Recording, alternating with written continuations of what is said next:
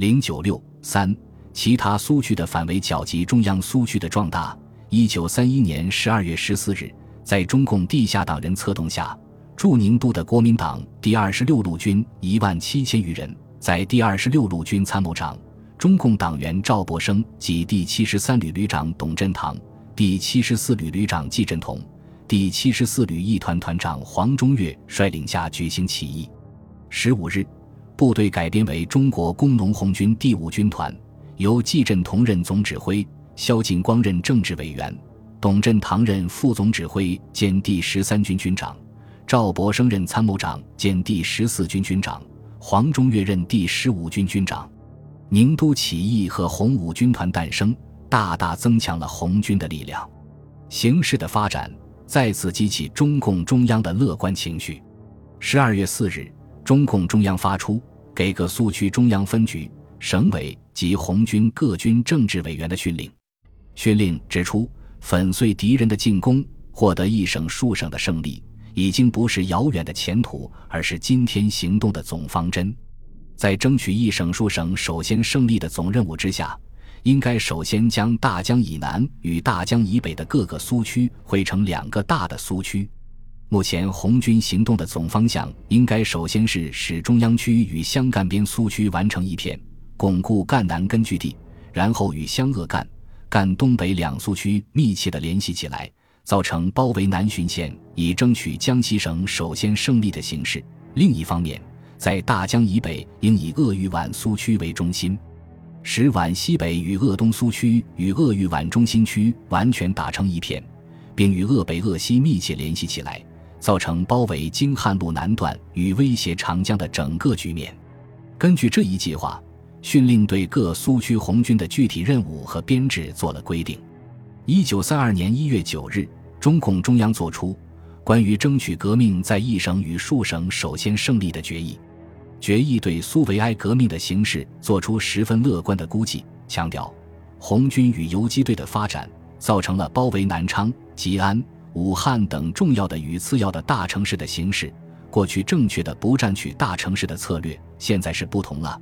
扩大苏区，将零星的苏区联系成整个的苏区，利用目前顺利的政治与军事的条件，占取一二个重要的中心城市，以开始革命在一省数省的首先胜利，是放到党的全部工作与苏维埃运动的议事日程上面了。在中共中央乐观态度影响下。毛泽东扎实推进根据地建设的方针受到质疑，军事盲动倾向再次抬头，这集中反映在打赣州问题上。一九三一年十二月六日，中共中央即曾指示红一方面军首取赣州。赣州是江西南部中心城市，地处赣江上游漳、贡两水汇合点，三面环水，城池坚固，易守难攻。对攻赣州，毛泽东不无疑虑。反对贸然进攻，但中共领导层多认为夺取赣州是我们向外发展的第一步，所以我们要首先夺取赣州，是因为可以把赣南反动势力完全消灭，把中央苏区与湘赣苏区打成一片，向吉安、南昌取包围形势。夺取赣州之后，我们更容易夺取一省或数省首先胜利，对夺取赣州抱有厚望。一月十日，中央革命军事委员会根据中共中央精神，下令进攻赣州，由彭德怀任前敌总指挥，红三军团及红七军、红四军为主作战军。二月四日，中央红军陆续进抵赣州城郊，赣州攻击战开始。担任赣州城防的国民党军队第十二师第三十四旅马昆部，加上地方武装共八千余人，利用坚城固守。同时向吉安方向国民党军队求援。蒋介石此时刚刚重新回到南京中央，正为上海淞沪战事焦头烂额。接到江西赣州守将马坤的求援电报后，虽曾批示勿忘复原解围，以保重城为要，但内外交困之下，一度有过放弃赣南乃至江西的设想。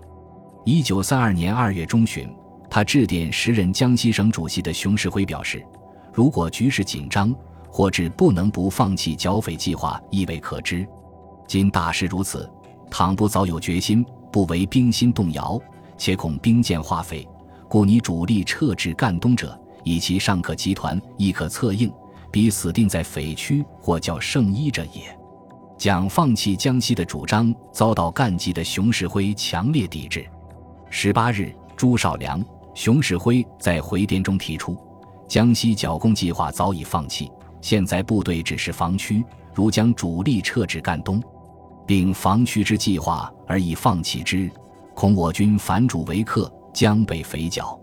虽众不足视，牵制保守一隅，亦不可得。熊式辉等的反对。应在蒋的意料之中，对熊的回电，蒋批前电主力集中赣东之原则觉醒。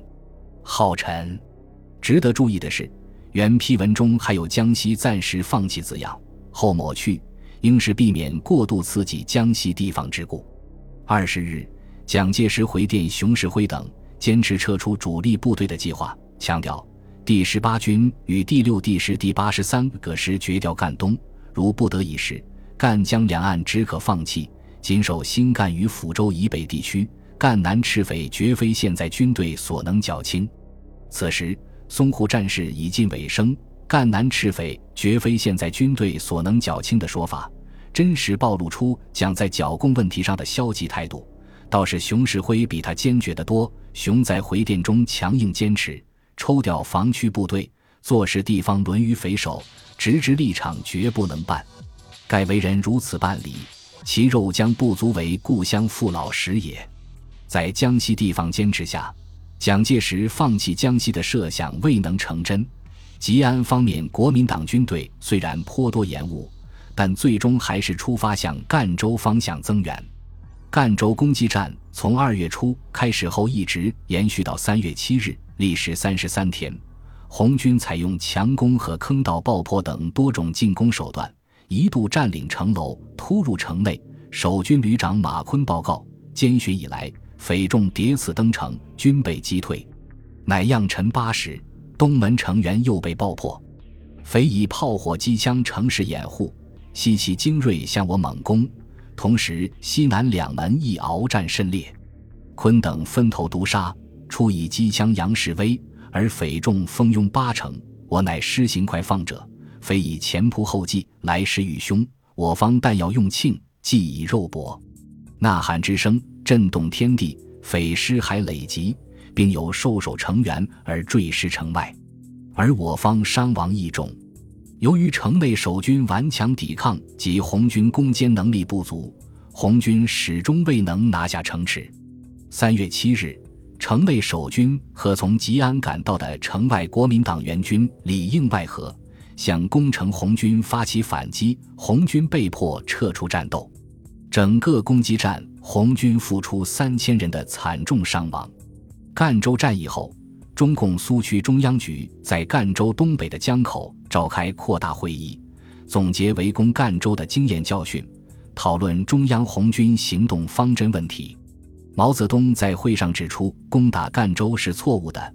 主张红军应集中力量向敌人统治比较薄弱、党和群众基础比较好、地形条件比较有利的赣东北方向发展，在赣江以东、闽浙沿海以西、长江以南、五岭山脉以北广大地区建立农村革命根据地，发展革命战争。但中央局多数人坚持临时中央政治局的主张，力主红军主力沿赣江而下，向北发展。相机夺取赣江流域的中心城市，为此，中革军委于十八日发布训令，决定将中央红军分成两路：中路军在赣江东岸活动，西路军到赣江西岸活动。而后两路军夹江而下，逐次夺取赣江流域中心城市。三月三十日，毛泽东致电苏区中央局，建议由红一军团和红五军团组成东路军夺取漳州。苏区中央局接受了这一建议，决定中路军改称东路军，临时到福建活动一时期，筹措给养，然后继续执行赤化赣江流域的计划。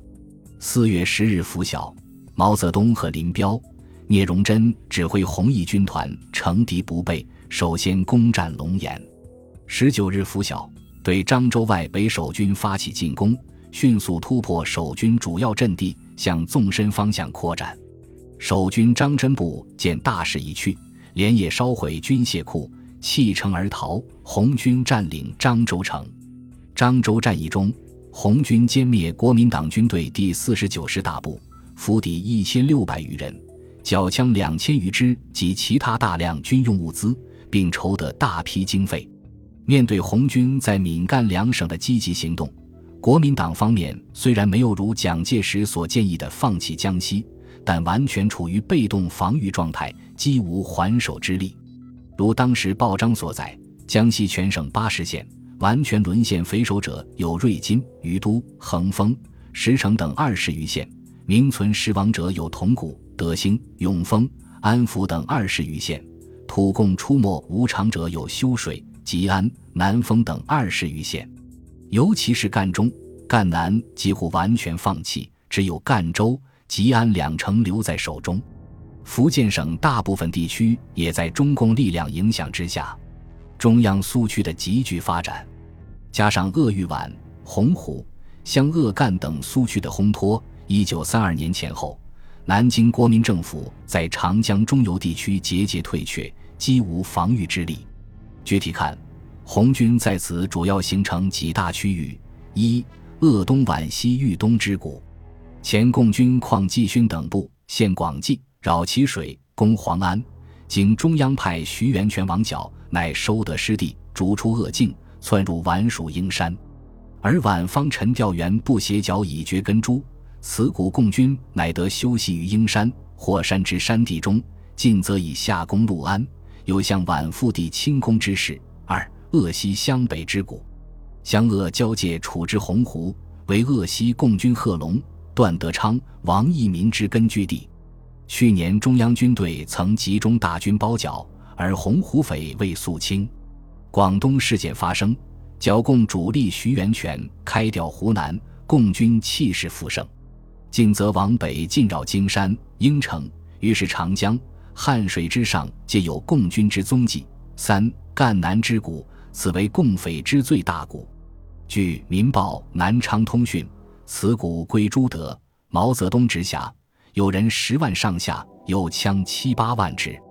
赣南赣江本案为其根据地，赣东、闽北及信江流域一带与铜鼓、万载湘鄂赣边境为其支流，其北中央苏维埃政府军事委员会、军事政治学校等机关多设于瑞金、石城、于都、兴国等山中。四闽南之谷，闽南之谷系赣南共匪之分谷，尚以数之。此谷为罗炳辉、彭德怀、季振同。林彪四部约四万余人，进则攻陷龙岩、漳州。中央首张之张真师节节败退，现云霄一危。此时，南京国民政府在长江中游一带又一次陷入全面被动。红军的急剧发展，如世人观察所言，汉口一地已同大海中一孤岛，四周共火猖獗，如方生之潮，怒涛澎湃，日蚀冲击其沿岸。此时可惊而骇目者也。本集播放完毕，感谢您的收听，喜欢请订阅加关注，主页有更多精彩内容。